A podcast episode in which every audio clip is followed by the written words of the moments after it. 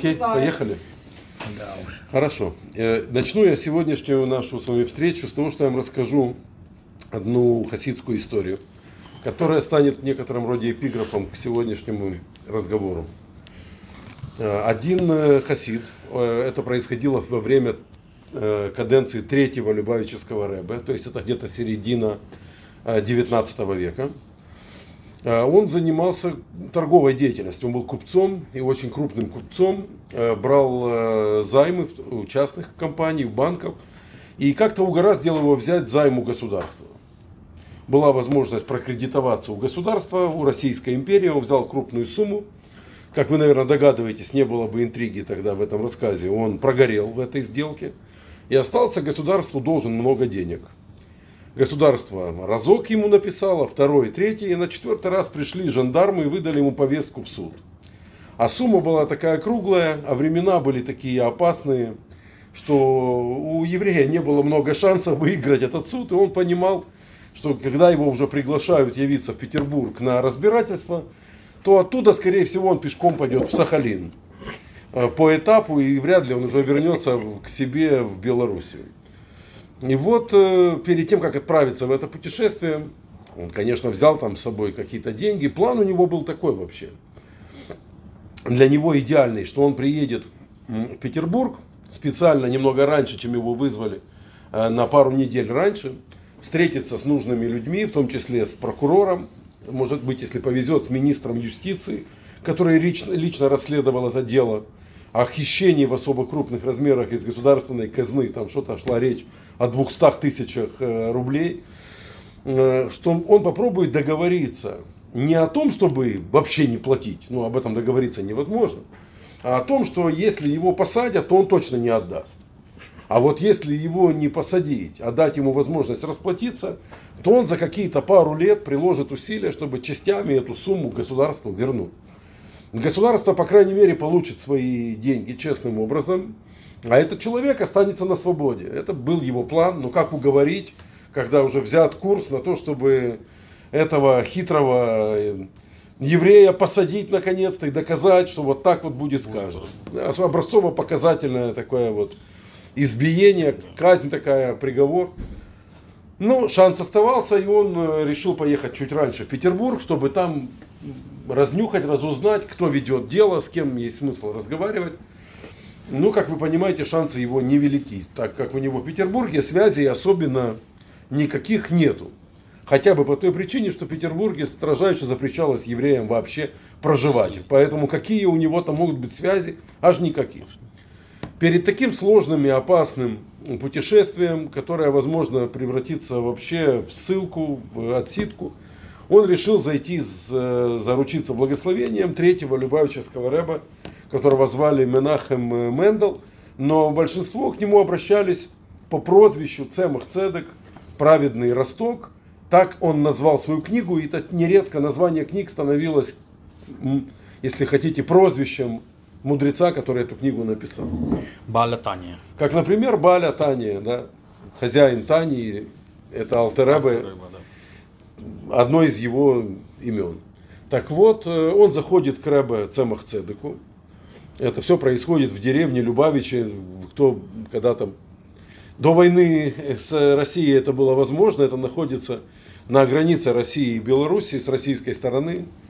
Когда-то это была э, Одно время это была Смоленская губерния, другое время это была Витебская губерния. Это часто переходило с одной локации в другую, но не покидало пределы Российской империи. И вот он заходит к Ребе Цемахцедеку, тот сидит над Талмудом, и открыт перед ним Талмуд, э, трактат Брахот. Это первый трактат Талмуда из 63 томов. Талмуда это первый, начальный, в том порядке, в котором они занимают свое место на книжной полке. На этой книге будет стоять циферка 1, так как это первый том. И трудно вообще себе представить такого мудреца, сидящего над первым томом Талмуда, но это как-то для многих из нас с вами это вообще закрытая какая-то тема, Талмуд, что это? Тут есть очень немного людей в этой аудитории, кто понимают, что такое Талмуд и тал- трактат Брахот. Вот Дима не даст соврать, мы уже второй лист изучаем трактата Брахот. Но вообще-то это первый том. а, и увидеть, что сидит мудрец над, над такой, казалось бы, начальной книжкой, ну это как с букварем, знаете, застать. Вступление. Да. Ну, Вот он э, смотрит в эту книгу, зашел хасид, покашлял, как бы, как-то ему хочется обратиться. Рэбе, у меня к вам вопрос, может быть, последний в жизни. Сейчас уйду на, на допрос, а оттуда уеду в Сибирь. Э, Рэбе не поднимает глаз, смотрит в Талмуд, потом смотрит на этого хасида как бы сквозь него, весь в своих мыслях. И говорит, э, вот тут, говорит, написана странная вещь. Странная вещь написана в Талмуде. Э, Приведу дословно цитату, так как она будет играть некую роль. Э, Малхуса де ара де ин Малхуса де шмая. Царство земное уподоблено царству небесному. То есть царство зем- на земле, оно является копией, если хотите, карикатурой, каким-то как, действительно дружеским шаржем, может быть, каким-то, да, подражанием э, Царству Небесному. А что, говорит Рэбе, это значит? Как- каким образом, чем земное царство похоже на Царство Небес? В чем сходство, собственно? Этот хасид вообще-то другое хотел спросить. Это- к этому вопросу он вообще никак не был готов. И как-то он вообще растерялся. Чего Рэбе у него вдруг спрашивает? Это мы у Рэбе обычно спрашиваем, как понять то или иное место.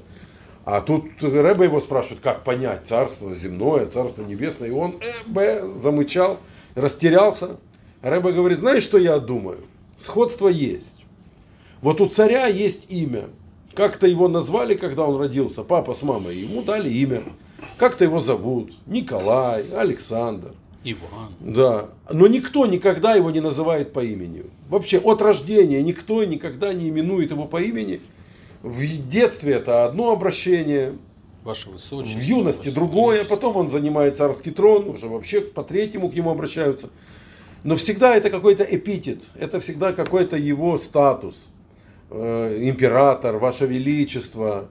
Э, Его называют какими-то аллегорическими там, словами. Величайший, там, сильнейший. Красносолнышко. Да, благороднейший, красносолнышко.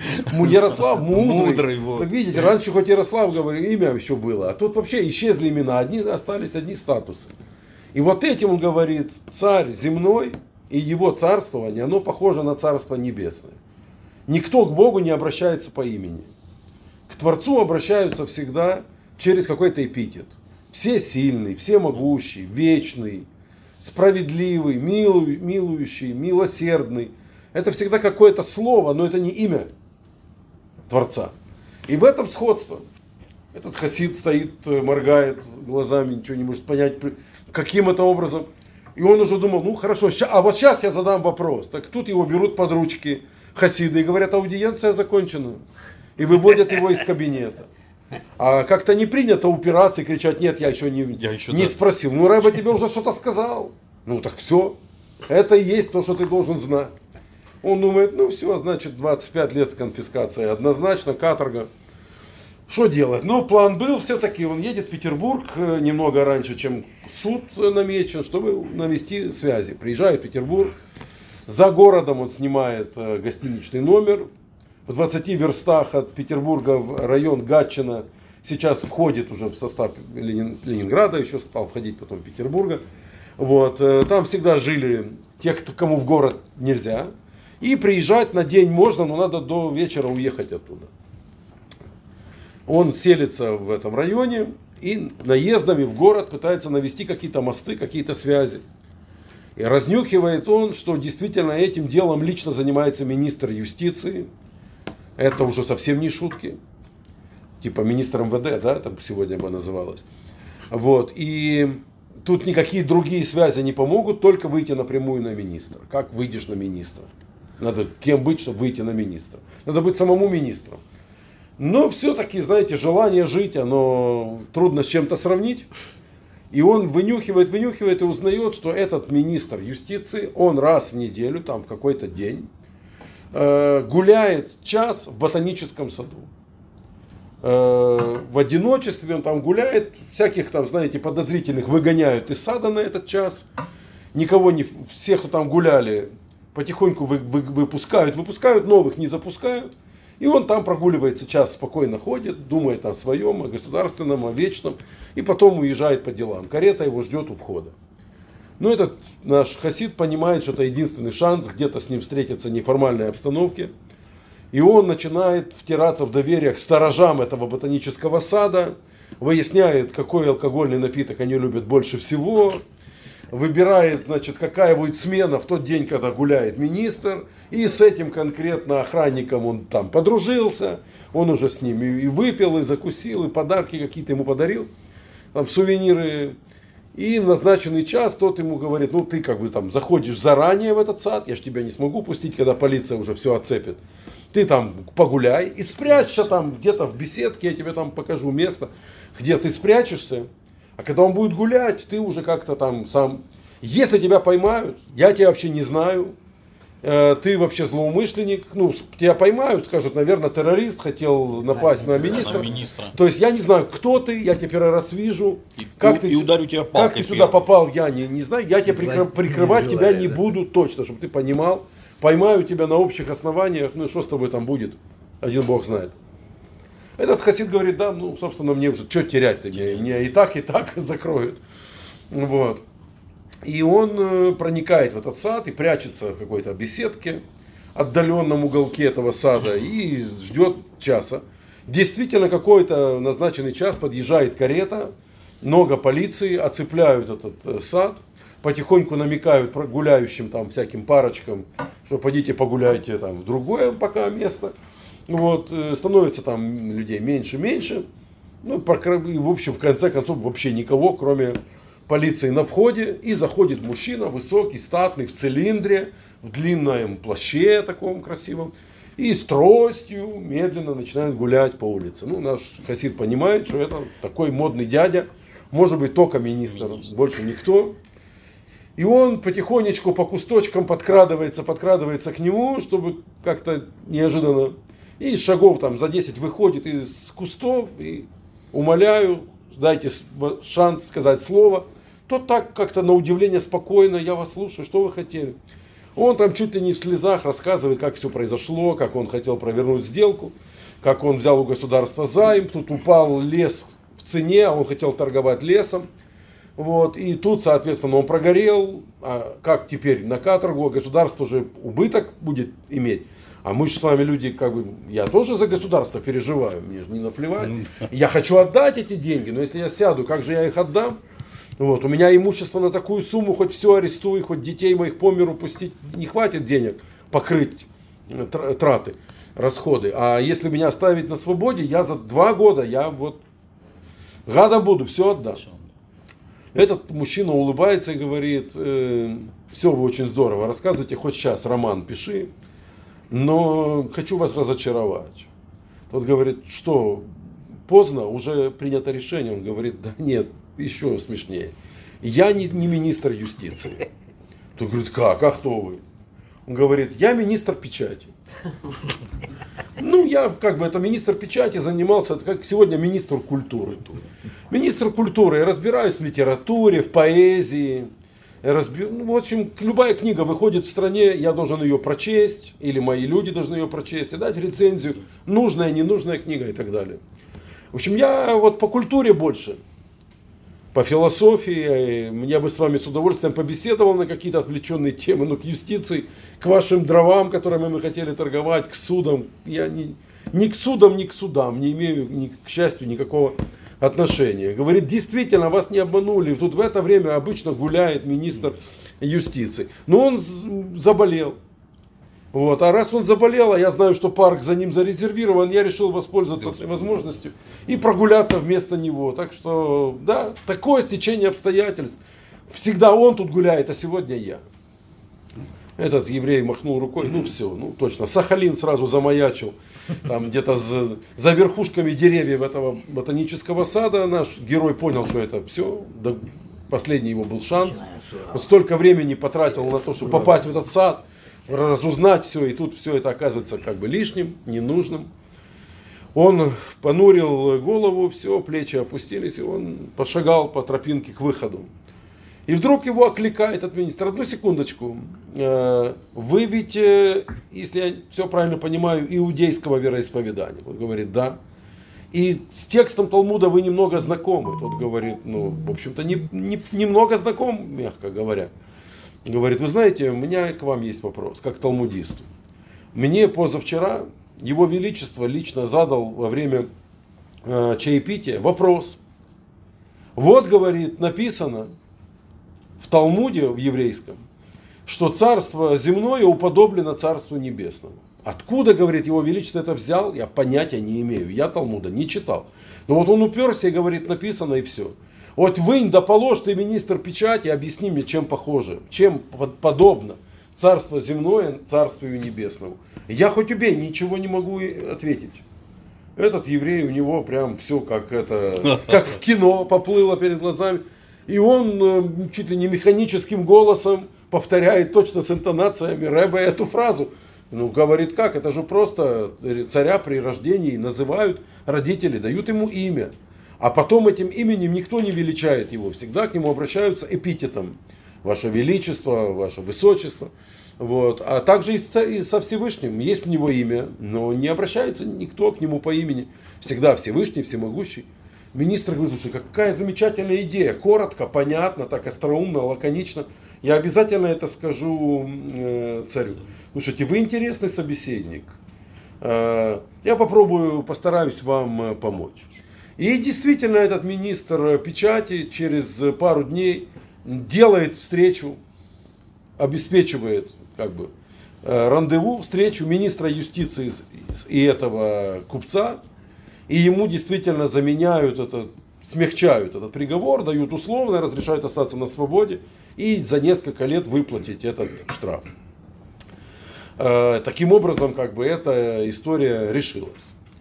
То есть, как там Рэбе своим пророческим предвидением видел, что именно эта фраза понадобится ему в ботаническом саду, что именно он попадет, попади он на министра юстиции, шансов бы не было, вы понимаете? Наверное, из этой истории, что министр юстиции его бы просто послал. Но так как он попал на министра культуры, министра печати, а тому именно этот вопрос задал царь, то тут как бы действительно это, только именно эта фраза была ключом к его личному делу, к его решению его судьбы. И вот за эту фразу «царство земное уподоблено царству небесному» я хотел за эту фразу, зацепившись, рассмотреть э, с вами довольно важную э, тему о, о взаимоотношениях э, Всевышнего и человека. А в связи с чем я хочу эту тему как бы сейчас обсудить. Любопытно действительно, что царство земное подобно царству небесному, и это каждый из нас мог бы сам каким-то образом додуматься до этого. Обнаружить это, что сходство есть. Почему-то все цари мира сидят на тронах. Кто это придумал, что царь должен сидеть на троне? А пусть бы царь, я не знаю, там, стоял бы, а все бы вокруг наоборот сидели. А чего он сидит? А почему он сидит выше всех? Так если уже выше всех, пусть бы тогда не сидел, а стоял. А почему он держит в руках какой-то предмет, один или несколько? Там некоторых царей обе руки заняты. Да, вообще ничего уже другого в руки не возьмет. В некоторых странах царь там, с каким-то посохом или жезлом власти, как Ахашвирош в Персии. Там у него жезл какой-то есть, скипетр. А у кого-то и скипетр и держава, кто-то держит в руках свита. Корона обязательно у всех. Или какой-то головной убор специфический, шапка Мономаха, даже э, тоже своего рода корона, только меховая. И все вот это вместе создает определенный антураж, и он у всех царей, ну, почти одинаковый. Очень маленькие отличия. У всех царей корона какая-то. Разные, но корона есть. У всех царей трон. У всех царей какой-то есть символ власти, какой-то предмет в руках. У каждого царя свита есть определенный порядок, как они за ним идут, как они впереди него идут. Если царь едет в карете или едет на коне, есть свой порядок, как перед ним скакать, как после него скакать, как знамена нести, как в барабаны бить. И тоже во всех странах это плюс-минус, это похоже. То есть, если человек из какой-то очень далекой страны приезжает в какую-то совершенно другую часть света, и он видит, как шествует по улицам царь, он безошибочно поймет, что это царь, потому что в его стране, которая находится за 3-9 земель, аналогично у царя примерно вот такой вот прикид, примерно вот такой вот вид у него, и вот так его сопровождают. И чем это все обусловлено? Объясняет нам Талмуд, что все цари мира, они так или иначе это копируют у Бога. Что пытаются они скопировать то, как это выглядит у Творца. Что, конечно, это царь, этот царь это человек, хоть и такой крутой, но он все равно человек. Понятно, что Бог совсем никак не человек. И ясно, что если говорится, что у Всевышнего есть корона, то это не какая-нибудь там золотая штука, которая на голове. Как ты себе представишь Бога, у которого есть голова, и на этой голове корона, у нематериального Творца это сложно будет представить.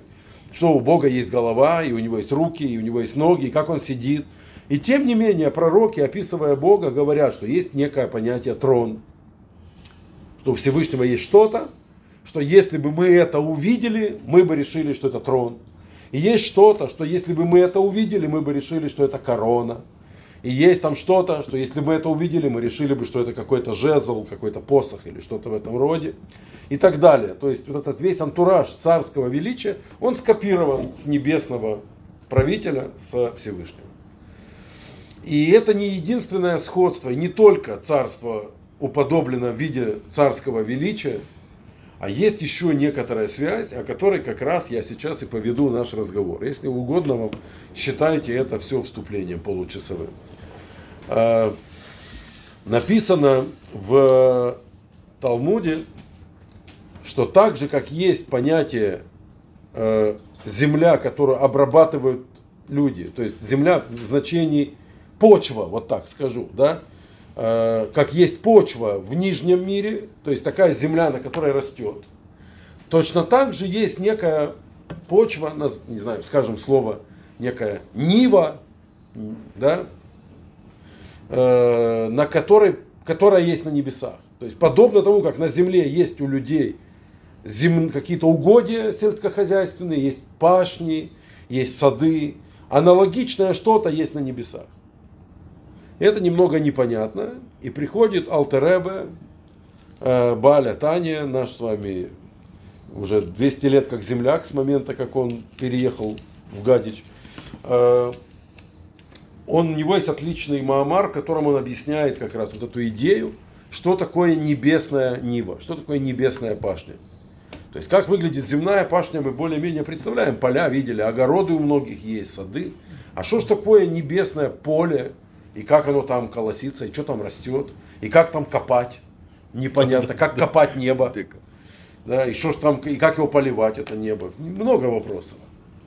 И вот в связи с этим говорит нам Алтереба, для начала надо понять, что есть четыре пахаря на земле, и тогда ты поймешь, как работают эти четыре пахаря на небесах, и ты представишь в целом, как работает небесная житница, небесная пашня.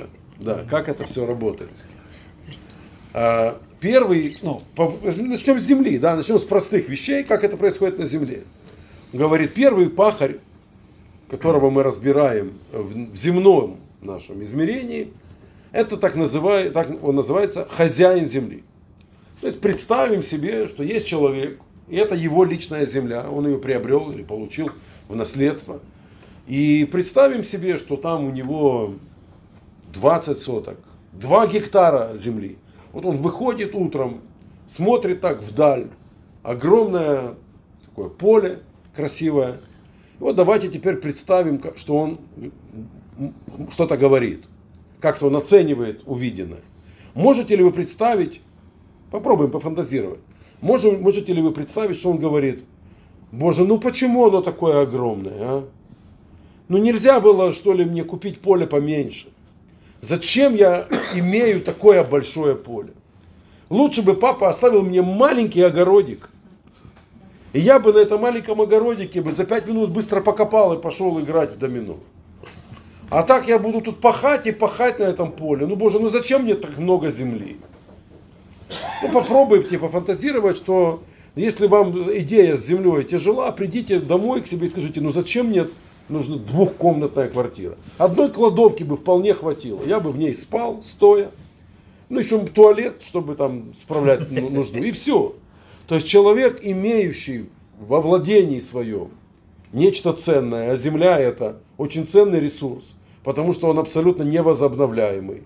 И если вы владеете землей, надо понять, что больше земли на планете Земля, больше земли не станет. Планета в размерах не увеличивается. Значит, если у вас есть поле, оно уникально.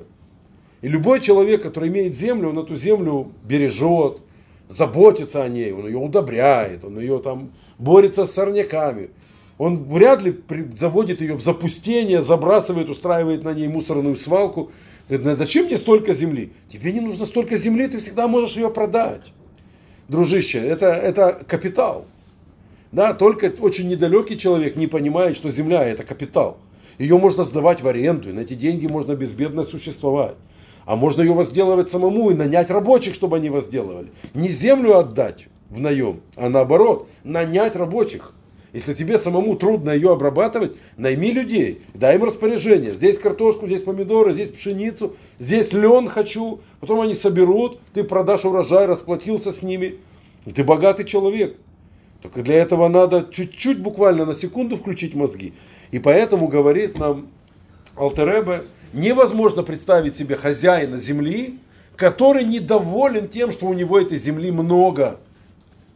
Он выходит и говорит, какое счастье, что у меня так много земли. Было бы больше, я был, было бы еще лучше. Вот если соседи будут продавать, надо, надо еще у них прикупить такой же точно участок, чтобы у меня стало вообще, вообще все тут было, вот до мое. самого горизонта, чтобы все было мое. А, это мысль хозяйская, это рассуждение хозяина запомним как бы это состояние, зафиксируемся в нем, и теперь перейдем ко второму пахарю. Второй так называемый пахарь, второй земледелец в нашей истории, это наемный рабочий. Вот тот, кого нанял хозяин большого участка, тот хозяин, который сам не может обрабатывать свое поле, он нанимает каких-то людей, они приходят. И представьте, что они приходят, смотрят вдали, говорят, боже мой, какое огромное поле. Ну, как, ну почему? Ну почему всегда, как наймешься на работу, так огромное поле? Было бы маленькое поле, мы бы за два дня закончили и ушли. Можете представить себе, что эту фразу скажет наемный рабочий? Да. да. В таком случае более идиотского наемного рабочего представить невозможно, потому что через два дня ты уйдешь и останешься без работы. Вы об этом не подумали? Нет. Он наемный рабочий. Он я за два дня закончу, и никто не будет платить ему в третий день, потому что он больше не работает. Ну, Чего ж я буду ему платить? А он-то хочет кушать и через два, и через три дня, и через десять дней.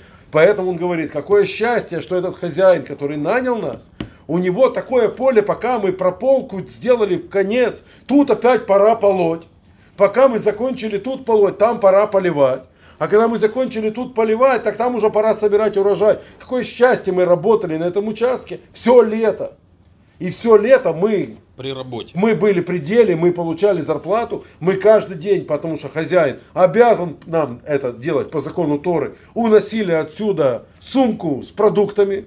Если что-то там уже растет, хозяин должен дать мне немножко с собой, чтобы я не воровал у него на огороде, чтобы я имел возможность легитимно попробовать то, что я выращиваю, это желание любого земледельца, хоть наемного, хоть какого, попробовать, что же оно там, а если ты ему рот завяжешь, скажешь, нельзя пробовать, то все равно как-то изловчится. Он себя как-нибудь с другой стороны запихнет этот помидор, но, но он его точно попробует. И поэтому говорит Тора, во-первых, когда он там работает, ему надо разрешить сорвать и скушать. А во-вторых, было бы неплохо, чтобы ты ему там пару килограмм дал с собой, чтобы он мог понести жене, сказать, смотри, мы работаем, смотри, какие мы классные вырастили, там помидоры, огурцы. Как бы похвастаться своими успехами и дать детям и жене попробовать угостить, это было бы честно. Так вот, если это поле огромное, то наемник счастлив. Он говорит, я все лето был при деле, я все лето не искал работу. Что нет ничего страшнее, чем ее искать. Ты выходишь и стоишь и говоришь, ну возьмите меня, пожалуйста, я вам очень пригожусь. А люди смотрят, зачем ты мне нужен, у меня все без тебя хорошо. И ты идешь домой голодный, на тебя смотрят голодные дети, на тебя смотрит голодная жена. Что ж ты за человек такой? Что ж ты за муж такой? Не можешь прокормить семью. Хорошо, что у этого хозяина, который нас нанял, что у него такое большое поле. Мы тут все лето работали, мы так еще хорошо поработали, что он нас еще оставил на осень перекопать, а зимой мы еще ему ремонтировали сельскохозяйственные орудия, еще зимой там как-то перебивались, еще рассаду на зиму он нам всем раздал, чтобы мы за ней ухаживали. И по весне опять, мы практически весь год у него были заняты. Ну да, согласны, зимой вы были заняты на полставки, на четверть ставки. Летом мы работали вообще там по, по 10 часов, по 15 часов в день. Мы двойную, двойной оклад получали. Мы всегда при деле. Как хорошо, что у него большой участок. А был бы малюсенький полисадник, мы вообще бы ему были не нужны. Он бы и сам справился. А было бы маленькое поле, мы бы закончили за пару дней, и он сказал бы до свидания. Больше в ваших услугах не нуждаюсь. И мы были бы голодные. Это второй земледелец. Заметьте, он отличается все-таки от первого. Но есть и сходство с первым земледельцем, с хозяином земли. Мы еще на втором круге о них поговорим, когда перейдем к небесным пажитям, к небесным угодием, тогда мы снова о них вспомним. Третий земледелец – это раб. В отличие от наемного рабочего, а, его рабочий день, во-первых, не нормирован, во-вторых, он не получает зарплату. Его просто кормят. Его кормят каждый день, ну, простите за сравнение, как хозяин кормит своих лошадей, и коров, и, и гусей, и уток, и курочек, также он кормит и своих рабов.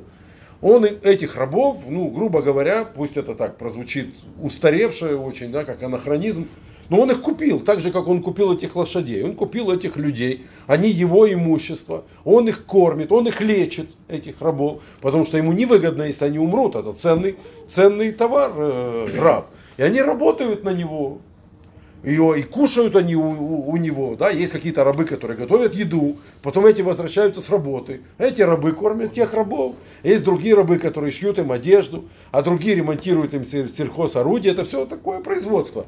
Представим себе такого раба, он выходит на пашню и видит это огромное поле до горизонта, а все вопрос у меня тот же, да, смотрит он на это поле и говорит, какое огромное поле, ну зачем? Но ну, почему Бог взял и дал вот этому хозяину такое огромное поле? Дал бы он ему поле поменьше. И был бы я более свободным человеком. Может ли такие слова сказать раб? Имеется в виду нормальный, на голову не больной. Да, к сожалению, надо признать, раб мог бы сказать эти, эти слова, хотя и это была бы тоже глупость. Э, раб мог рассуждать так большое поле или маленькое, я все равно раньше домой не пойду. И больше я не получу. Моя зарплата, ну, как бы, ее нет. Меня кормят. Кормят, поят, выдают раз там в месяц э, рубашку какую-то. Старую забирают в ремонт или там в стирку. И, и так я живу. Что мне дадут две рубашки, если я буду хорошо работать? Нет, не дадут. Двойную пайку я получу? Нет, не получу. Мне выдадут еще немножко деньгами, вряд ли. Рабам не, не выдают деньгами. Максимум к празднику хозяин там еще рюмку нальет какую-то. И то хорошо. Но стоит ли мне тут вкалывать за восьмерых, стахановцем быть, если все равно мне ничего за это хозяин не прибавит? И поэтому раб рассуждает так, было бы поле поменьше, я был бы гораздо меньше бы уставал и больше бы отдыхал. И он, наверное, мог бы такое сказать, потому что он, наверное, дурак.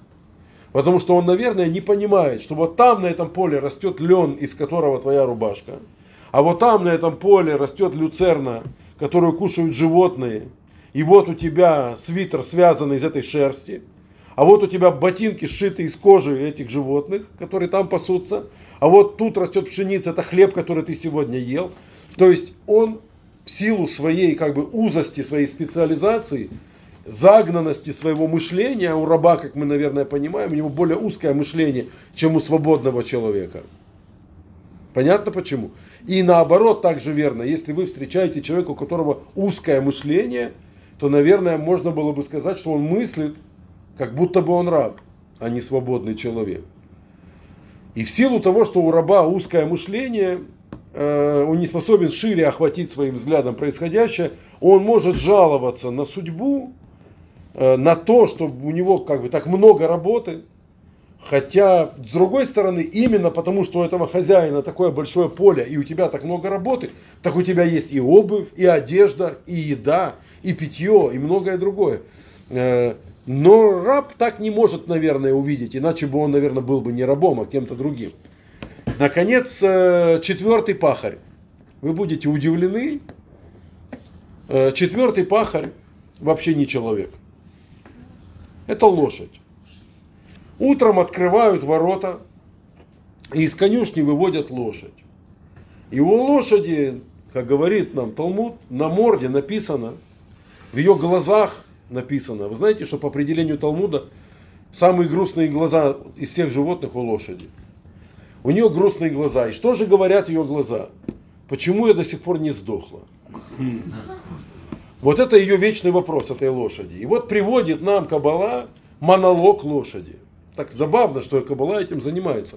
Она говорит, выходит лошадь из этого своего, из конюшни, из загона, и смотрит она на это поле и говорит, боже мой, опять, опять, да, ну почему, я же просила это, я же ночью, всю ночь молилась, боже, пусть я сдохну этой ночью. Нет, не сдохла, опять жива, опять выводят. Я же лошадь, посмотрите на меня, говорит она. Посмотрите на мои ноги, какие они стройные и красивые. Для чего у меня такие ноги? Чтоб скакать. Я могу это поле проскакать, ну, по крайней мере, раньше в молодости могла, за минуту. Эти глупые люди привязали ко мне тяжелую железку. Более того, они привязали ее так неудачно, что стоит мне сделать шаг, как эта железка застреет в земле. И я им намекаю все время, отвяжите железку, я могу, я могу быстро скакать. Они еще сверху эту железку давят, чтобы она глубже застряла в земле. И я из последних сил тащу эту застревающую железку через все поле на тот конец. Когда я наконец-то дохожу до края поля и думаю, ну все, уже отстанете от меня. Они разворачивают меня и опять эту железку втыкают в землю. И опять я должна идти. И они не хотят от меня ее отвязать. Какие глупые люди, как несправедливо устроен мир. И вот говорит нам Кабала из-за того, что она так рассуждает, что весь мир несправедлив. Она не только это поле пашет, она же так она, она, она напрягается и пашет это поле. Она настолько обижена на весь мир, внимание, что она не только пашет это поле, но еще и удобряет его. От натуги. Ну да, это очень важный момент. Она еще и немножко нечаянно удобряет это поле. И не вдомек ей, что все, что она ест, это то, что выросло на этой земле благодаря этой глупой железки, которая застреет все время в этой пашне. И это четыре пахаря. Хозяин земли, наемный рабочий, раб, собственность господина, и, и лошадь, вообще тварь бессловесная, которая, если бы могла разговаривать, наверное, что-нибудь такое бы рассказала. А вот теперь, говорит нам Алтереба, перенесемся на небесную пашню. Небесная пажить, небесная нива похожа, уподоблена ниве э, точнее, земная нива, она подобна ниве небесной. И теперь, если мы поняли земное поле, мы сможем понять всегда, как устроено поле небесное. Что растет у Всевышнего на его небесном поле? Какие там плоды? Это невероятно интересный вопрос. Если бы я сейчас хотел сорвать сам себе занятие, я бы задал его вам в виде вопроса. А ну-ка давайте попробуем. И мы бы убились бы тут точно и до 4 часов мы бы точно не выкарабкались из этого лабиринта. Что ж там Бог выращивает, интересно, на своих небесных полях? И как они вообще у него устроены? Говорит нам Кабала, что у него на его небесных э, полях э, растут заповеди. Он выращивает мицвод, заповеди. Это трудно, вот так, чтобы сходу сразу понять, как это – но я попробую сейчас, есть один ход, который показывает Алтереба, я попробую при помощи этого приема объяснить, как это, собственно, происходит. А, попробуем представить себе человека, нам через четырех пахарей это будет возможно понять. Выходит человек, ну, просыпается утром, куда он выходит? Ну, выходит в этот мир, выходит утром на балкон, как пел Валера Сюткин, король оранжевое лето. Он выходит смотрит в окно, вышел на улицу, вот так посмотрел по сторонам. Вышел заяц на крыльцо. Ну, как вариант, как вариант. Выходит человек в этот мир, продерший глаза, и он говорит, как много заповедей хочет от меня Бог. И вот это делать, и вот это делать, а вот это нельзя, и вот это нельзя. Обложил со всех сторон меня заповедями. Хорошо это или плохо? Если он говорит, как прекрасно, что он дал мне столько заповедей, ведь это же все мое, это же мое поле, и на всех этих кусточках, которые называются там э, заповедями, на всех этих растениях, это те плоды, которыми я питаюсь. Вот этот вот росточек, который называется э, законы семьи, вот здесь растет на этом кусточке, кусточке мое семейное счастье. Вот там растет мое взаимопонимание с детками. Вот тут растет на этом кусточке моя зарплата. Вот там растет уважение в обществе. Когда Бог дает мне заповеди, есть плоды у этих заповедей. И плоды этих заповедей это то, что я потребляю, это то, что на мне одето, это то, что я ем, это то, что, к чему я стремлюсь. И фактически, что растет у Бога в его саду, в его огороде, то, что я называю счастьем. Это то, чего бы я хотел иметь. То, к чему бы я хотел стремиться. К уважению, э, знания. Ну, каждый хотел бы быть, может быть, умным, кто-то хотел бы быть, не знаю, вот мудрым хотели бы все. Это чуть-чуть разные вещи. Да? Э, э, сделать что-то для того, чтобы нас уважали, мы не очень хотим, но мы хотим быть уважаемыми людьми. И вот так очень часто, да, э, выходит человек, смотрит на это поле, и он говорит, как здорово Всевышний, у тебя на поле, больше того, на нашем с тобой поле, растет то, в чем я так нуждаюсь. Как здорово, что ты мне дал столько заповедей. Как было бы плохо, если бы заповедей было мало, я бы быстро закончил, получил бы пару сухарей и кружку сырой воды. И ты сказал бы, все, спасибо, я больше не нуждаюсь.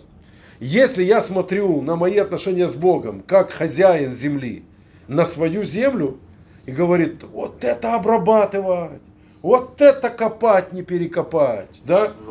И, и я при этом не имею сожаления, я говорю, как здорово, что так много заповедей, я мыслю как хозяин земли. Это высший уровень отношений, и это, чтобы вам было, может быть, прозрачнее, я сложные вещи говорю, да, мы параллель не провели, это уровень праведника. Человек, который говорит, такая прекрасная возможность сделать еще одно доброе дело, чтобы я это отдал. Левиц, как из Бердичева. Вы же были недавно в Бердичеве, да? Мы завтра едем. Завтра едете. О, вам на дорожку. Левиц, как из Бердичева, когда перед Песохом делают мацу, и община разделила обязанности, ты, значит, занимаешься мукой, ты занимаешься дровами, ты занимаешься, ему выпало по жребию, он должен был натаскать воды. Он был мужчина не очень крупного телосложения, по крайней мере в юности. Э, был такой достаточно худощавый. И он э, тащил два здоровенных ведра, фактически две эти кадушки воды. Его увидели знакомые, а он был не бедный человек. Ему говорят, слушай, да ты можешь дать тут любому 10 копеек, гривенник, и тебе дотащат эти ведра. Он поставил ведра, покрутил его так пальцем и говорит, чтобы я отдал заповедь, еще и заплатил за это. Ну, объясните, где выгода, где, кто так делает, чтобы я отдал такую ценную вещь, как заповедь, и не мне дали деньги, чтобы я еще и заплатил. Ну, это какой-то очень странный гешефт. Вы что думаете, что я не еврей, не умею считать деньги? Не-не-не. Э, я заповеди не отдаю и точно не, не доплачиваю за это. Э, так вот, именно в этом смысле, тот, кто смотрит на свои отношения с Богом, как на возможность сделать еще одно доброе дело, он, он как хозяин земли, и Всевышний ему реально говорит, это твое поле. Как бы, оно и твое тоже. Может, оно наше как-то общее, не знаю. Но ты рассуждаешь как хозяин, значит, ты хозяин этой земли. И ты совершаешь эти добрые дела, тебе не нужно за это доплачивать, ты и так понимаешь смысл их совершения. Очевидно, что не все люди находятся на такой высокой духовной ступени, чтобы, столкнувшись с заповедью, обрадоваться. Ну, я вам приведу маленький пример из того, что я уже приводил. Вы в магазине АТБ нечаянно получаете от кассира лишние 50 гривен. И вы говорите, какая чудесная возможность сделать заповедь. Вернуть обратно. Возвращаетесь пять шагов назад и говорите, извините, вы мне переплатили, пересчитайте, пожалуйста. Это же заповедь. Ну, человек э, вряд ли обрадовался, что у него есть такая заповедь, он обрадовался, что у него есть 50 гривен, что, и, что в принципе является нарушением этой заповеди. вместо того, чтобы сделать мицву, ты ее нарушил. То есть ты отдал заповедь, да, и взял за это деньгами. Деньгами. Вот какой бизнес ты себе придумал. А, так э, представить себе, что каждый из нас с удовольствием в припрыжку побежал с улыбкой возвращать э, эти деньги, потому что это такое хорошее богоугодное дело. У меня есть возможность еще раз копнуть небесное поле, еще ведро воды вылить там под кустик на небесном, небесном саду и, и потом собрать его плоды. Но это мало кто так видит мир. Я доношу мысль. Вы теоретически понимаете, а практически понимаете, что это вряд ли про нас с вами. Ну что, если, конечно, меня в этот момент подтолкнуть, я, наверное, отдам. Ну это надо хорошо долго. Ну, я, наверное, уже должен как-то сам себя подтолкнуть, но вряд ли у меня на лице будет улыбка счастья. Я вот о чем. И я, скорее всего, я лично, скорее всего, бы отдал. Но я просто зная себя, знаю, что у меня улыбки счастья на лице не будет. Я это сделаю, потому что я должен это сделать. Должен. Серьезным лицом отдам чужие деньги и скажу, извините, вы мне отдали, мне чужого не надо. Мне на лице будет написана вся грусть еврейского народа. Не так часто мне дают лишние деньги, чтобы я их отдавал. Ну я их отдам. А куда деваться? Бог сказал, отда- надо отдать, я отдам. Но я- буду ли я счастлив? Помните старый еврейский анекдот, когда жена, пожилая пара уже, пожилая, она говорит мужу, он, он уже, знаете, как сказать, отходит потихонечку в мир иной. И они уже так как разговаривают, как бы на предмет того, что спасибо за все, что было. Вот, и он ей говорит, когда я умру, не перебивай меня, я знаю, что я скоро умру. А день на, похор- на похороны, вот то зеленое платье. Красивая, да. Она говорит, какое? Ну то, что я тебе когда-то подарил. Она говорит, вот это дебильное платье, оно мне не идет. Он ей говорит, я тебя прошу, ну одень. Она говорит, я не буду его одевать, оно мне совершенно не идет. Я в нем че, как черти что. Он говорит, я тебя прошу, это последняя воля умирающего. Одень на мои похороны это платье. Что ты будешь сейчас спорить со мной? Она говорит, я не буду его одевать, оно уродское, я его ни при жизни твоей не носила и на смерть твою не одену. Он говорит, я тебе говорю, одень это платье. Поклянись, что оденешь. Она говорит, ну что с тобой? Так и, так и быть, я одену это платье, но запомни, от этих похорон я удовольствия уже не получу. Не получил. Так в этом же смысле, да, я отдам эти 50 гривен, ну что, ну удовольствия я уже не получу. Потому что я, наверное, не, не такой праведник, чтобы еще и с улыбкой счастья на устах. Перейдем ко второму труженику, ко второму пахарю. Второй пахарь у нас был наемный. Наемный это означает, что он-то делает на земле свою работу, но ему за это доплачивают. То есть вот эта категория, она гораздо большее количество людей охватывает. Это уже не такое редкое явление, как праведник. Это человек, который действительно, как я только что привел в примере, он бы сказал, «Н- надо отдать эти деньги. Хочется или не хочется, надо их отдать. Уверяю тебя, сказал бы он, если отдать чужие 50 гривен, Бог тебе даст твои личные 500. Отдашь чужие 50, получишь свои 500. Бог никогда не кинет. Мы наемные работники на поле, мы знаем. Если пашешь поле, потом хорошо платят, хорошо кормят. То есть делать для Бога заповеди выгодно. Да, да, это коммерческий подход. И поэтому я и говорю, что он охватывает гораздо большее количество людей. Ты что, не хочешь, чтобы у тебя были здоровые дети? Хочу. Ну так делай то, что Бог тебе сказал. И тогда, тогда такой человек, он говорит, хорошо, что Бог мне так много чего сказал делать. Потому что я еще очень много чего хотел у него попросить. Как, так как я делаю много вещей, что просит Бог, я имею право как бы, как бы многое у него попросить. Не только это и то самое необходимое, там крышу над головой, чтобы дождь не капал, да, и там э, кусок хлеба, но это было бы совсем грустно так жить. Я могу попросить, и чтобы не пешком ходить, и чтобы не просто крыша, а чтобы двухэтажная крыша, там такая, и чтобы там и во дворе что-то красивое. То есть какие-то уже пошли изыски, потому что ты как бы можешь рассуждать, я ведь тоже не пришел формально, копнул и выкинул лопату. Я же копаю копаю, и, и работаю, и улучшаю его сад. Так он мне тоже все время улучшает и улучшает. Улучшает. Это какой-то бартер, да, это такой коммерческий подход. И он доступен гораздо большему количеству людей. И повторюсь еще раз, это когда человек говорит, хорошо, что у тебя Всевышний много заповедей, это дает мне возможность ежедневно в молитве Просить, да, да. фига вещей у тебя просить и не чувствовать себя попрошайкой, потому что я для тебя тоже много делаю. Я не попрошайка, у нас реально ты мне, я тебе. Окей? Третий вид пахаря, который называется рабом, охватывает еще большую категорию людей. Э, У этих людей очень печальный взгляд. На этих людей, когда смотришь, ты понимаешь страшную вещь. Дружить с Богом очень плохо.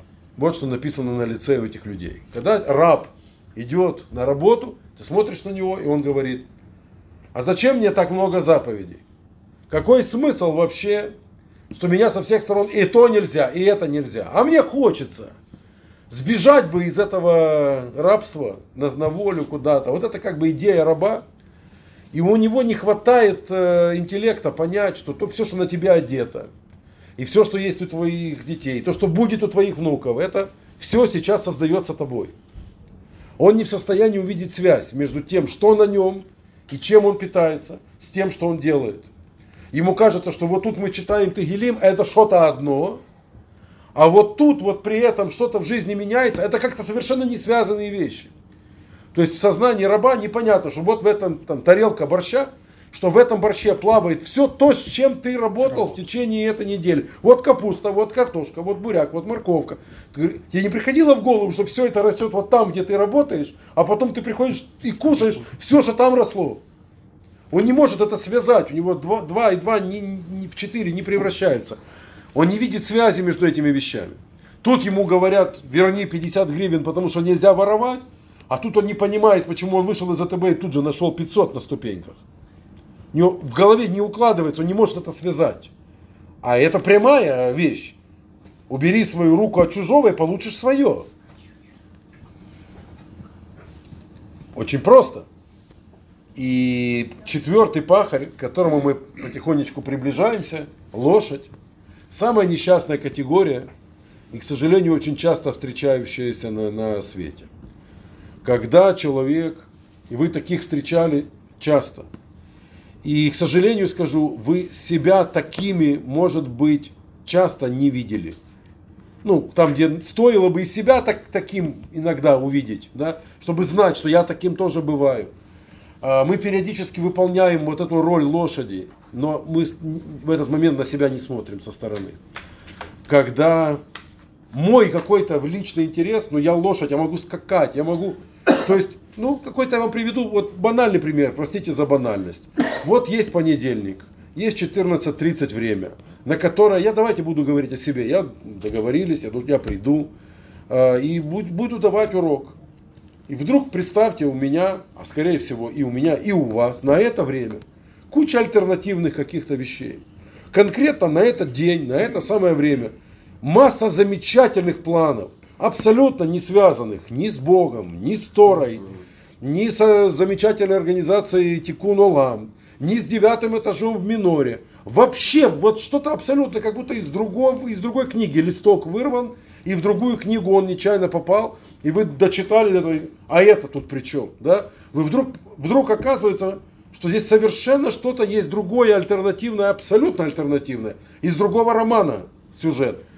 И как знаете вы много людей, которые при, при таком стечении обстоятельств, они поворачиваются на 180 градусов и исчезают за горизонтом. Мы договорились с тобой, что ты будешь в это время здесь, ты человека обнаруживаешь абсолютно в другом месте, в другой компании, с другим занятием. Значит, и ты там. А? Чтобы его там обнаружить, и ты там. Ну, ты его не дождался здесь, ты пошел его искать. И ты, например, через три дня ты его находишь, спрашиваешь, где ты был в тот день? Он говорит, «Э, не помню, давай посмотрим мой Facebook, где я был в тот день. Начинаешь смотреть, и черт где, как ты туда попал? У нас же был договор какой-то, да? И человек говорит, ну как-то так, знаешь, вот сложилось. Чтобы вам было еще понятнее, очень хорошо писатель Толстой в замечательной сказке про Буратино это описал. Папа Карло продает куртку, покупает мальчику азбуку. Мальчик идет в школу. Тут выясняется, что школа никуда не денется, а цирк скоро уедет. И начинается удивительный сюжет. Как тот, кто хочет сунуть свой длинный нос туда, куда не надо, обязательно туда весь целиком попадет. попадет. Да? И вся эта книга, ну, написанная, ну, это не народная сказка, да, это авторская сказка, сказки русских писателей, удачно сворованных у итальянских э, писателей, у Клаудио Колоди. Это история о том, как, ну, шел же в школу, ну, ничто же не предвещало. Но папа ему и курточку, и шапочку, и азбуку, ну все, весь прикид, чтобы мальчик мог пойти в школу, да? А мальчик почему-то при этом попадает в цирк. Но если вы хорошо помните сюжет, то цирк это не последняя локация, да? Э, Из, из цирка он попадает э, на крюк э, в, в, это, в кабинете Карабаса-Барабаса, потом его бросают вообще в, в печку, а потом он там На поле чудес. на поле чудес знакомится там с котом и с лисой. Замечательная сказка. личностями. Вся сказка это о том, если не в школе, то где? То где? Двоеточие, вся сказка об этом. Где? Да где угодно. И если ты не там, где ты должен быть, ты где угодно.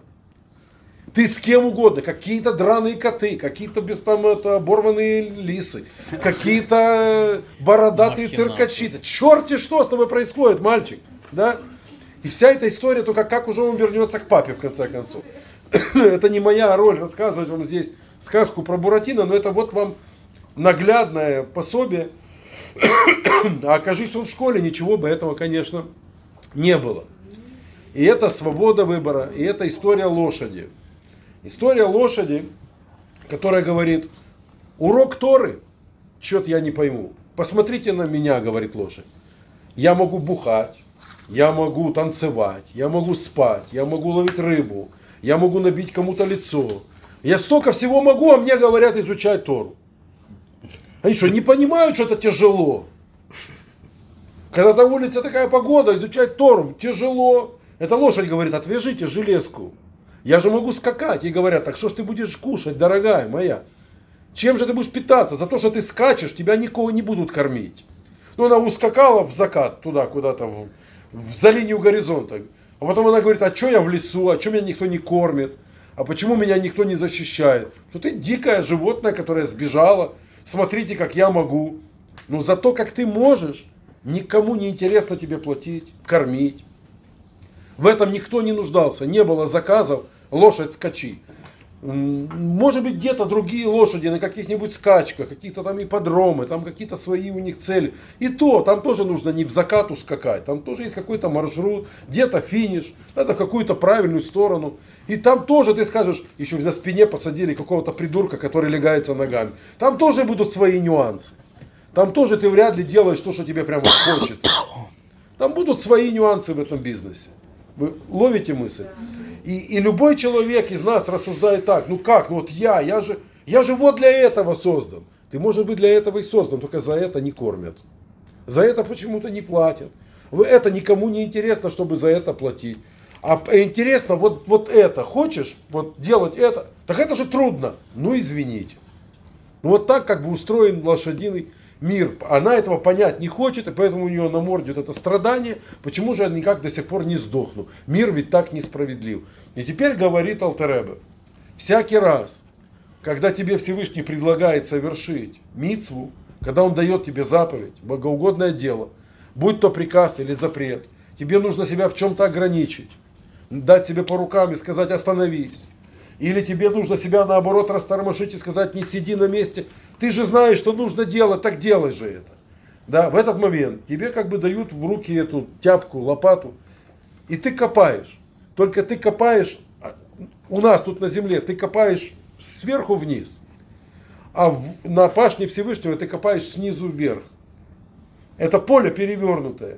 И когда ты здесь на земле совершаешь над собой усилия, это и есть тыканье лопатой в небесную пашню, из которой потом растет э, благосостояние, растет оттуда взаимопонимание, уважение людей, любовь, семейное счастье, здоровые дети, интересная работа, хорошая компания, ну, верные жены и мужья. Все это, откуда это все берется? Вот эта идея, которая объясняет Алтереба в этом невероятно интересном каббалистическом майморе. Не сделав над собой усилия, не поднявшись над самим собой, не перерастая самого себя, невозможно упереться в небо. Тот, кто над собой не растет, он ввысь не, не, не поднимается, соответственно, он как он может упереться в небо? Упирается в небо любой, который на миллиметр стал выше самого себя. Что-то над собой сделал. Мы же такое говорим, над собой усилие, над собой. Что если его не делать, ты будешь того роста, которого ты и был. Но если ты сделаешь это усилие над собой, ты окажешься над собой, чуть выше самого себя. И в этом как бы есть идея данного духовного роста, духовного возвышения. И в этом и есть идея вот этого небесного э, поля или небесной пашни, о которой говорит здесь Каббала. И поэтому, когда мы говорим, что Царство Небесное, оно является образом, по которому создано и Царство Земное, или дословно, Царство Земное, оно лишь копия, лишь карикатура, это, оно подобно, оно сделано наподобие того, как сделано на небесах, то здесь и царский трон, умение царя управлять своими подданными, такими разными подданными, среди которых встречаются и землевладельцы, помещики, если хотите, фермеры, и наемные рабочие, которые своей земли не имеют, но у них золотые руки, они могут за деньги так, так твою землю обработать превосходно, что ты соберешь благодаря их золотым рукам э, чудесный урожай. Есть рабы, которые они говорят, я ни черта в этом не понимаю, мне что сказали, то я и буду делать. Они безинициативны, но если их направили, ну, я буду работать от забора и до обеда. Э, за еду буду работать, потому что я не понимаю, когда сеять, когда жать. Вы мне скажете, я буду работать. Если сломалась лопата у раба, просто вам маленький пример – он сейчас, вот я его разыграю вместе с вами, чтобы вы просто поняли, насколько здесь тонкая штука. Представьте, раб копает, лопата сломалась. Запомните. А вот там рядом, ну, в 20 метрах от него, копает наемный рабочий, и у него лопата сломалась. Как вы думаете, разная будет реакция? Два работника, оба копали, у обоих одновременно. Хрусть, у обоих сломались лопаты. Один, один сразу кричит, эй, Лопату сломали, быстро новую лопату мне, мне нужно копать. А другой молчит, говорит, тихо, то спалят нас обоих, тихо, сидим. Кто из них кто, как вы считаете? Наемный быстрее кричит. Наемный кричит, потому что он понимает, если я не копаю, мне деньга не капает. Араб говорит, капает, не капает. Уже, знаешь как, как люди пришли в офис, я в офисе видел такое, на заводах в свое время, ну все-таки на, на заводе не так. А вот офисный рабочий один к одному так, в час дня у нас обед, а потом в два обед заканчивается. Ну как-то в два уже, ну это же уже после обеда, что же уже напрягаться? Мы же не можем после обеда напрягаться. И после обеда уже идет перекладывание бумажек, э, попивание кофе, они часто выходят курить, уже работы толком нет. Потому что ну, там уже с двух до пяти там что там уже осталось. Это уже не работа. Они ведут себя не как наемные рабочие, которые работают на свой карман а как рабы, которые говорят, ну как будто, не дай бог, их посадили, они говорят, тут работаешь, не работаешь, а, а время-то идет. Все равно, как бы, ну, срок освобождения приближается, дембель приближается в любом случае. Ты спишь, а, а, а дембель приближается, или ты работаешь, а он тоже приближается. Так лучше спать. И вот это, это поведение людей, которые как будто бы абсолютно не видят связи тем, как они работают и что они получают. Да? И вот представьте, как вот просто в своей личной ситуации – вы сталкиваетесь с, с тем, что сломалась лопата. Ну, какой-то, я попробую, я не, не, не досконально знаю круг ваших, э, ну что ли, обязанностей или вашей, правильно сказать, святой деятельности. Но тебе нужно куда-то ехать. И что-то что пошло не так. Ты везешь какие-то продукты, какие-то там, ну, констовары, я не знаю, что, как мне правильно сказать. Да, картонная коробка, она не заклеена. Она в машине откроется, из нее все высыпется. Можно искать скотч и заклеить, можно сказать. А я тут при чем? Не мое. Кто заклеивал, тот, значит, плохо заклеил. А я тут при чем? Вот вам разница раба и наемного рабочего. Вот разница между хозяином поля и лошадью. Вы понимаете? Если, если ты говоришь, Это мое дело. Как это меня не касается? Как это я ни при чем? Если я вижу, что что-то выпадает из этой коробки, как я могу к этому от- отнестись? Я могу сказать, это не мое дело. И я сразу себя перенес на четко другой уровень. Я установил сразу другие отношения, не только с работодателем. Работодатель не узнает. Вы ему не скажете, это всего лишь человек, он не все силен и не все знающий. Но как вы хотите строить отношения с Богом? Вы моментально опустили себя в отношениях с Богом и сказали Богу, мне много не надо. Мне, я работаю за еду. Бог говорит, ну тогда что, кусок шифера над головой, кусок хлеба и кружка сырой воды, это, собственно, и есть плата рабу за его формальное отношение к работе. Когда ты говоришь, нет, отношение неформальное, тогда и у меня, говорит Бог, тебе неформальное. Давай тогда говорить о твоей зоне комфорта. Это принципиальный момент. Наемный рабочий тут же бежит за новой лопатой, а раб, он вот так держит ее. Не-не, у меня все нормально.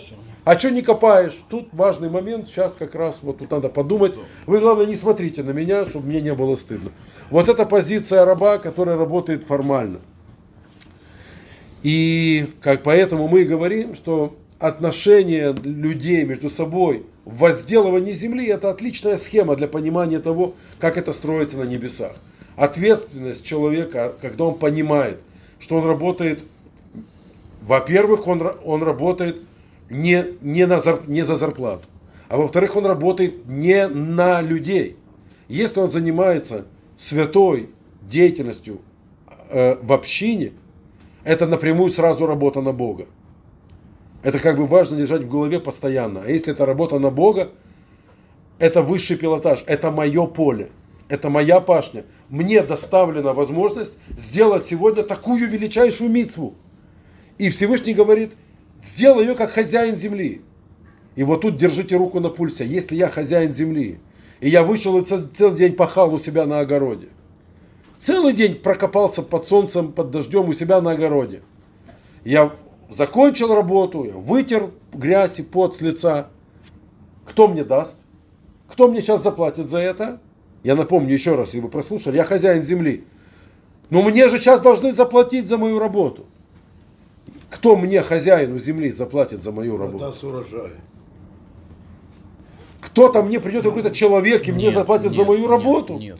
Я говорю, так я же на себя работаю, кто же мне должен за это платить? Даст Бог урожай, ну вот это будет оплата моего труда.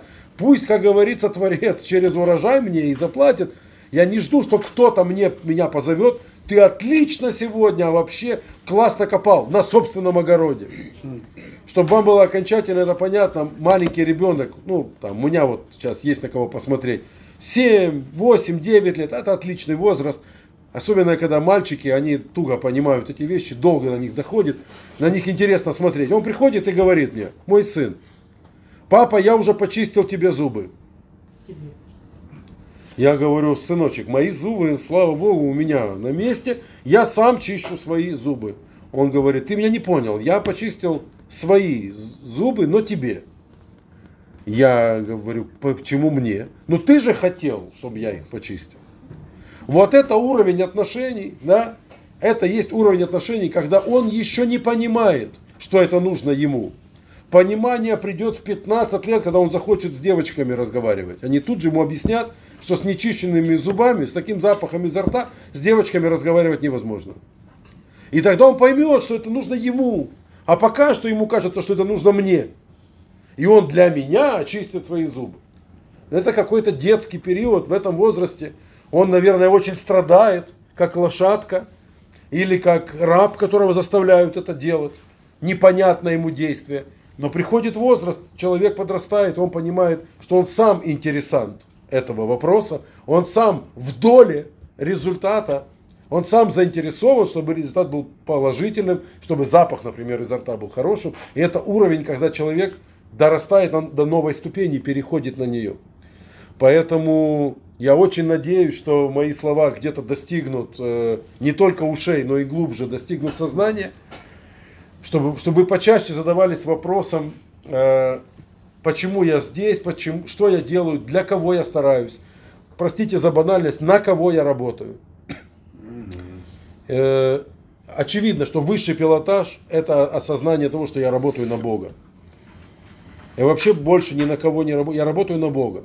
И поэтому я работаю так, ну, на максимуме мо- моих возможностей.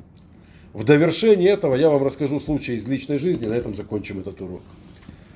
А, С 95 по 97 год я работал в Израиле в интернате, в Израиле, в интернате для детей, пострадавших от Чернобыльской аварии. Их вывозил, э, э, хабадники вывозили, хабад вывозил детей из Украины, Беларуси и западных районов России, вывозил в Израиль на лечение. И был интернат такой.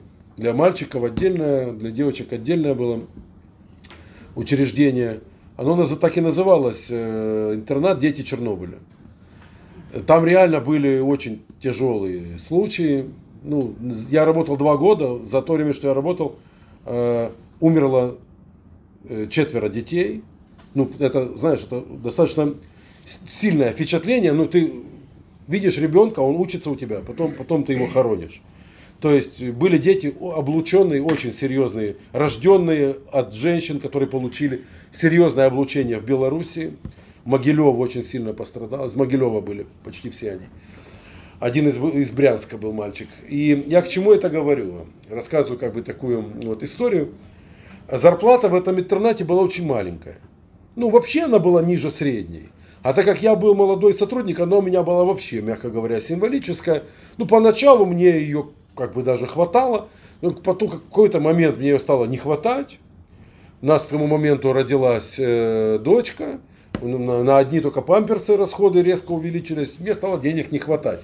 И вот директор нашего интерната, удивительный святой человек, да- дал мне большой урок в жизни. Э, К счастью, это разговор был один на один, чтобы мне не было стыдно перед другими людьми. Он меня, э, я к нему зашел, я говорю, знаете, я хотел поговорить, все-таки у меня молодая семья, мне маленький ребенок недавно появился, нам стало не хватать этих денег. Я хочу, чтобы ну, поговорите с начальством, понятно, что решаете не только вы. У меня такой вот вопрос. Я хочу, чтобы мне подняли зарплату. Прошу вас значит, рассмотреть этот вопрос. Он очень мудрый, очень пожилой и, я считаю, святой дядечка. Дедушка тогда уже был. Он так хитро на меня смотрит и говорит, я тебя понял, надо поднять тебе зарплату. Скажи мне, а ты см- сможешь работать лучше, если я добьюсь повышения для тебя зарплаты?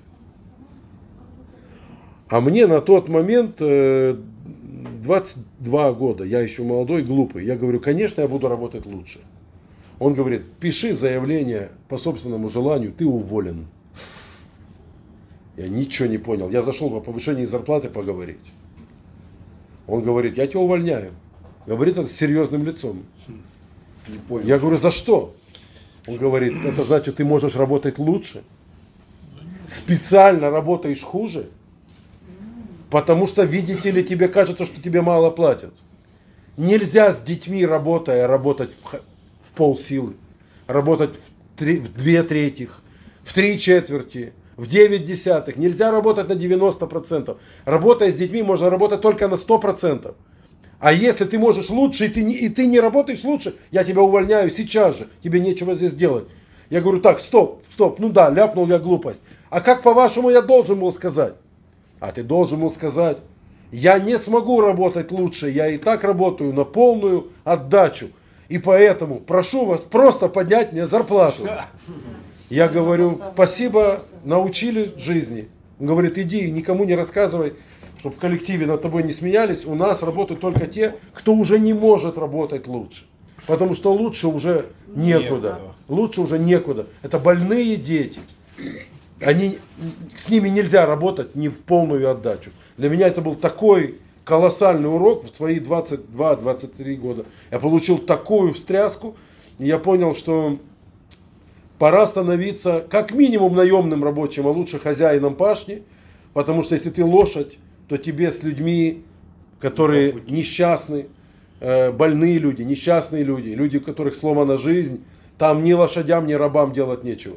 Там может работать только тот, кто хозяин этой земли, или он в доле с хозяином этой земли, который четко понимает, какую святую миссию он здесь выполняет. На этом все. Спасибо за внимание.